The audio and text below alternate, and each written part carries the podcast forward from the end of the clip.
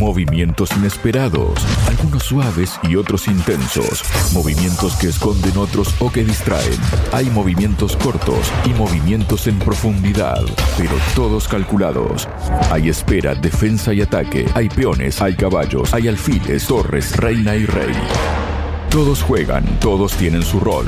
En Radio Sputnik, ajedrez de geopolítica, donde conocemos todo lo que se juega y todo lo que se decide. Conduce Javier Benítez.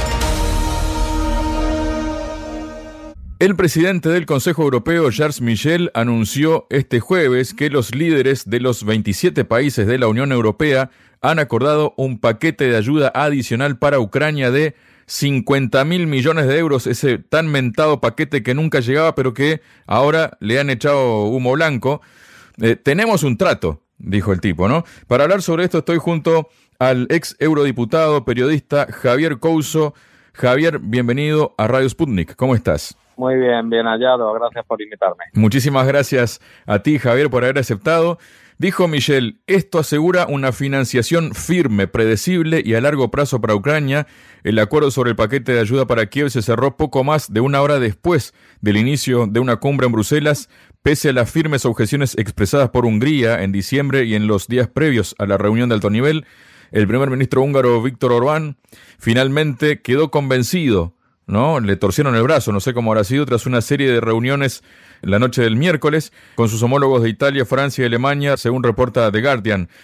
¿Qué representa esto, Javier? Bueno, pues representa continuar en la carrera suicida para Europa de mantener un Estado que sobrevive artificialmente gracias pues a las subvenciones a una guerra dentro de Europa como es el, ucraniano que no podría ni siquiera estar una semana de combate si no tiene estas ayudas por parte europea o de Estados Unidos y lo que vemos es que seguimos continuando mandando dinero de todos los ciudadanos y ciudadanas europeas a una guerra que revierte contra nosotros en un momento en el que Europa está pasando por grandes turbulencias, sobre todo a partir pues de la recesión de Alemania y de Francia, pero sobre todo Alemania que es el motor europeo. Lo que podemos sacar en conclusión es que se le ha doblado el, el brazo al presidente húngaro, presidente húngaro sabe que no se puede llevar Europa mal con Rusia, ha intentado mantener esa postura, ahora entra un nuevo gobierno en Eslovaquia que también piensa lo mismo, pero claro, la fuerza que tiene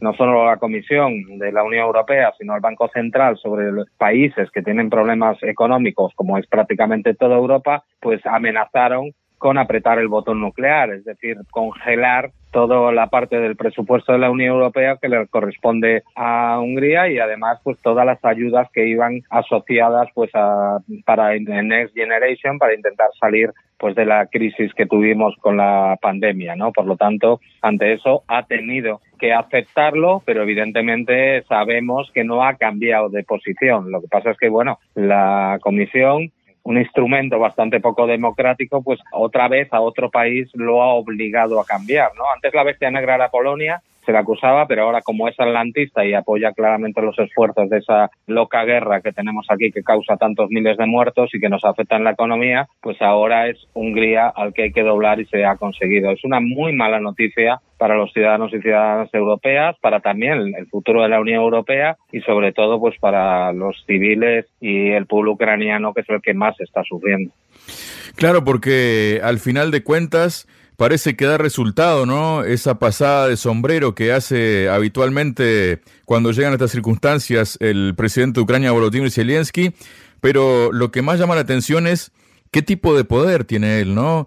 En este sentido, o qué tipo de intenciones, en todo caso, mirándolo desde la otra perspectiva, tiene la jefatura de la Unión Europea en todo esto, ¿no? Porque le dan 50 mil millones de euros más, sabemos, o sea, ha habido investigaciones sobre desvíos monstruosos de dinero, ¿no? Que terminan en villas, por ejemplo, en mansiones en muchos lugares, dinero en cuentas bancarias, en paraísos fiscales de determinadas autoridades y el que paga los platos rotos es el ciudadano de a pie, como tú decías, de Europa, y además en medio de lo que está pasando con los agricultores en varios países europeos, ¿no? También desatado a causa de, de los acuerdos con Ucrania.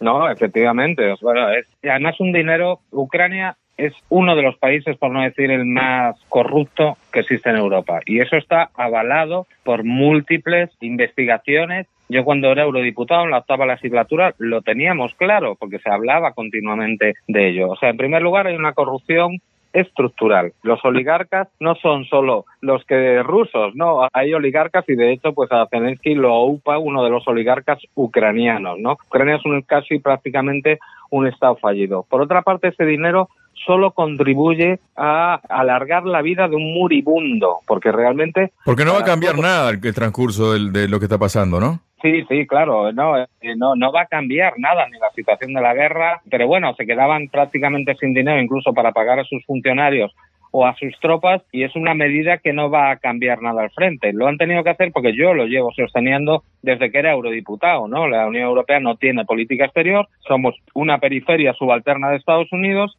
como hay problemas ahora para financiar desde Estados Unidos por la cuestión migratoria y la de los republicanos, pues se ha obligado a Europa a dar ese poco oxígeno para que pueda continuar. Lo que pasa es que lo que dicen claramente todos los expertos militares, los que saben del tema, es que no hay posibilidad de que gane la guerra Ucrania. El revés la está perdiendo. Están los rusos en una ofensiva sostenida, la contraofensiva tanto que anunciaban ha fracasado por lo tanto, lo que estamos es eh, echando gasolina en un fuego, o una hoguera para que siga ardiendo, cuando Europa lo que tendría que hacer es mediar para crear lo que se pedía en los acuerdos de Minsk y lo que pidió después Rusia, ¿no? Un acuerdo de seguridad entre Europa y Rusia para que Rusia no se sienta amenazada. Bueno, también unos acuerdos de Minsk, y perdóname la interrupción, Javier, que ya se encargaron de eh, declarar sin ningún tipo de vergüenza tanto Angela Merkel como François Hollande que era nada más una excusa que para darle tiempo a Ucrania, ¿no? Sí, bueno, lo tenían preparado desde hace tiempo. Yo,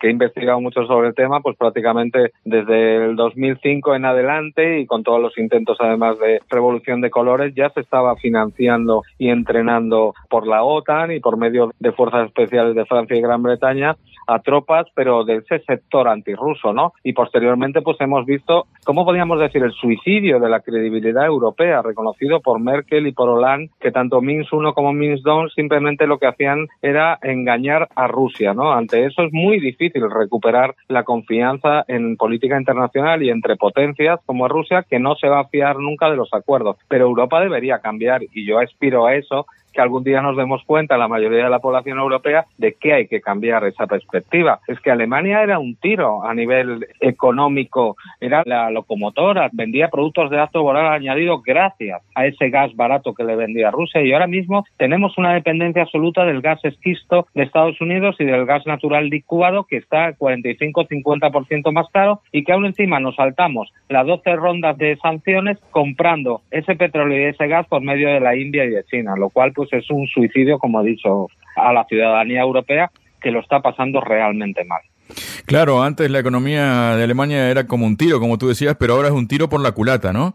Exactamente, porque además está practicando una guerra económica e industrial Estados Unidos contra Europa y muchísimas empresas, se habla incluso de BAS, que es la más importante empresa alemana, se puede ir a Estados Unidos porque le están ofreciendo gas barato y una fiscalidad prácticamente cero. Por lo tanto, es una guerra contra sus socios, lo cual hay personas fuera de la que es la agenda mediática corporativa que nos preguntaban por qué no se habla de este suicidio que estamos teniendo dentro de la Unión Europea y precisamente Alemania. Lo que pasa en Alemania empieza a reaccionar la cosa. O sea, el partido AFD, que habla claramente sobre ello, está subiendo en las encuestas y luego ha habido una escisión y un nuevo partido de la izquierda enfrentándose a esa política belicista. Por lo tanto, tienen miedo porque el establishment alemán y el establishment de la Unión Europea ve que están creciendo, por lo menos en ese país, en Alemania, una opinión pública que se está empezando a enfrentar esta política suicida que les lleva a ser desde el primer país económicamente de la Unión Europea y uno de los primeros del mundo a estar ahora mismo desde hace dos años. Y para afuera en recesión y con una inflación altísima para los estándares europeos. Aprovecho que mencionaste ese gas barato que le ofrece Estados Unidos a las empresas europeas que quieran ir a fincarse allí. No hay que perder de vista que además hace muy pocos días hubo una orden no presidencial de que de momento se frenan las exportaciones de GNL, no de gas natural licuado. Sí, con lo cual lo que obliga a la Unión Europea y a los países que citan gas a buscarlo en ese mercado negro del que estamos hablando, ¿no? Mira, un país como España, donde vivo yo, compramos el año pasado, 2023, más petróleo ruso que nunca, lo cual es curioso siendo un país que ha avalado esas sanciones que prohíben comprar el petróleo ruso, ¿no? Por lo tanto, tú necesitas, un país necesita inyectar en su estructura industrial la energía que no tiene y por lo tanto te vas a saltar incluso las propias barreras. Lo que pasa es que estamos en un momento y lo estamos viendo en el genocidio en Gaza, estamos viendo lo que está pasando por las provocaciones a China en Ucrania, que ese mundo basado en reglas que dice Estados Unidos y la Unión Europea es un mundo basado en reglas del doble estándar, ¿no? lo que se eh, lanza contra algunos países no es lo que se lanza contra ellos. Por lo tanto, es una carrera suicida y loca que además de autoengaño de los países de la Unión Europea con un socio demoníaco como es Estados Unidos, que no tiene ningún interés en que la Unión Europea y Europa prospere y sea un actor en un mundo multipolar. Y justo en este contexto, ¿no? De este dinero que aprueba nuevamente la Unión Europea para Ucrania, ha hecho unas declaraciones el presidente de Rusia, Vladimir Putin, respecto al avión derribado que llevaba prisioneros para intercambio, ¿no? Prisioneros ucranianos y que eh, Ucrania lo derribó. Dijo, el avión fue derribado por un sistema estadounidense Patriot. Esto ha sido establecido con exactitud por el peritaje. Recordó además que las autoridades ucranianas, Zelensky mismo, ¿no? Reclamó una investigación internacional sobre esto. Dijo, lo pedimos e insistimos en que fuera realizada una investigación internacional, pero no hay organizaciones internacionales que estén interesadas en hacerlo. No obstante, reiteró su llamamiento para que expertos internacionales lleguen, lleven a cabo un análisis y evalúen las pruebas materiales de que el avión fue derribado por un sistema Patriot eh, desde un lugar concreto y a una hora concreta. He dicho ya que a las 11.10 se efectuaron dos lanzamientos desde el territorio controlado por Ucrania, fue lo que dijo. Y en este sentido, la Duma Estatal rusa anuncia que recurrirá al Congreso de Estados Unidos justamente por esta situación, ¿no? ¿Qué nos dices de esto, Javier? Bueno, pues es una muestra más de la ética que representa Ucrania y que vende el mundo occidental, o sea, la ruptura de unos acuerdos de intercambio de prisioneros en un pasillo aéreo que se había creado y Rusia va confiada, es derribado y además a lo que se suma, podríamos decir, otra línea roja más que se traspasa utilizando pues esos sistemas de armas estadounidenses para derribar un avión ruso. El presidente de Ucrania siempre habla de comisiones y de investigación internacional, pero nunca lo cumple. Lo vimos en el caso de Bucha, nunca supimos lo que había pasado, aunque tenemos indicios de que pasó lo contrario de lo que dicen, nunca se hizo esa investigación internacional y aquí pasará lo mismo. Lo que habría que exigirle al presidente ucraniano es que hiciera una investigación interna, porque lo que se habla y lo que se saca a conclusión de esto es que puede que un sector de las Fuerzas Armadas firmara ese intercambio de prisioneros y otro sector de las Fuerzas Armadas o la inteligencia ucraniana apoyada por Estados Unidos y Gran Bretaña decidiera boicotear ese intercambio y crear condiciones para que la tensión escale, ¿no? Por lo tanto, muy buena razón ha dado Putin al denunciar esto y sobre todo su contención estratégica para soportar día tras día la ruptura de todas las líneas rojas por parte de los sistemas de armas occidentales que están matando no solo soldados rusos, que en una guerra es normal, sino prisioneros que iban a ir al día siguiente a su casa. A propósito de esto, Javier, según una publicación de la revista Forbes, la administración del presidente de Estados Unidos, Joe Biden, envía armas a terceros países para que estos, a su vez, armen a Ucrania mientras los republicanos mantienen bloqueada en el Congreso la ayuda militar. Así, la semana pasada trascendió que Estados Unidos transferirá a Grecia 10 aviones C-130H, dos motores para aviones P-3, 60 vehículos de combate de infantería Bradley, así como tres buques de clase de Protector, camiones y remolques. Las armas se entregarán de manera gratuita en el marco del programa estadounidense Artículos de Defensa Excedentes, EDU por sus siglas en inglés. A cambio, Washington pretende que Atenas envíe más armas a Kiev. Seguimos interesados en las capacidades de defensa que Grecia podría transferir o vender a Ucrania, señaló el secretario de Estado estadounidense Anthony Blinken en una carta enviada al primer ministro griego Kyriakos Mitsotakis, citada por los medios de su país. Si estas capacidades son de interés para Ucrania, podemos explorar oportunidades para una posible financiación adicional a Fuerzas Armadas extranjeras de hasta 200 millones de dólares para Grecia, dijo. Bueno, lo que hay ahí es la utilización del complejo militar industrial que ya nos hablaba un famoso presidente estadounidense al final de, o después de la Segunda Guerra Mundial del poderío que tiene además sobre esa estructura semimafiosa que se ha creado con la OTAN. Es decir, dentro de los países de la OTAN estamos obligados prácticamente a comprar sistemas de armas estadounidenses y eso se utiliza como pues un chantaje claramente. En Congreso también ha pasado con los F-35, ¿no? Y lo que se hace continuamente es ofrecer una serie de condiciones de unos sistemas de armas que son absolutamente caros y que a veces las naciones europeas no necesitan para mandar chatarra, es decir, material y sistemas de armas anticuados a las Fuerzas Armadas de Ucrania. Eso ha pasado exactamente igual con España, que hemos mandado pues sistemas de armas de los años 60 y de los años 70 que poco pueden hacer en el frente, ¿no? Lo que hay detrás de ello es lo mismo que con los 50.000 millones que va a ceder la Unión Europea, es alimentar la vida a un moribundo que va a acabar falleciendo, alargar la vida de una manera irresponsable absolutamente, ¿no? Pero es curioso, ¿no? Porque los sistemas de armas más avanzados no están en el frente. Y hablo de los estadounidenses, ¿no? Hemos visto los carros de combate Abrams M1, A2 combatiendo, M2, no los hemos visto porque tienen mucho miedo porque Rusia está aprendiendo del combate con esos sistemas de armas. Lo hemos visto con los Patriot, absolutamente con unos fallos que pasan claramente de lo que nos estaban vendiendo como un sistema casi perfecta y que han sido además destruidos en muchos de los sitios. Por eso solo hay una malla dentro de Kiev y de otras ciudades en el occidente ucraniano. Por lo tanto, vemos un cambalache total y una presión que al final lo que hace es dar chatarra, podríamos decir, obsoleta a los ucranianos y asegurarse el suministro y los negocios de esas empresas armamentísticas estadounidenses para subyugar la independencia que tiene que tener cualquier Fuerzas Armadas de un Estado soberano. Y bueno, ahora atención con esto otro, Javier, ¿no? Porque China mantendrá relaciones normales con Rusia pese a la presión de Estados Unidos y Europa por aislar a Moscú, afirmó el ministro de Defensa del país asiático Dong Yun durante una videoconferencia con su homólogo ruso, Sergei Shoigu. El alto funcionario chino subrayó que Pekín le ha dado a Moscú su apoyo en la cuestión de Ucrania, aunque Estados Unidos y Europa sigan presionando a la parte china. Incluso la cooperación en material de defensa entre China y la Unión Europea ha sido amenazada, pero no cambiaremos ni abandonaremos las políticas establecidas por ello, y no deben ni podrán interferir en la cooperación normal entre Rusia y China.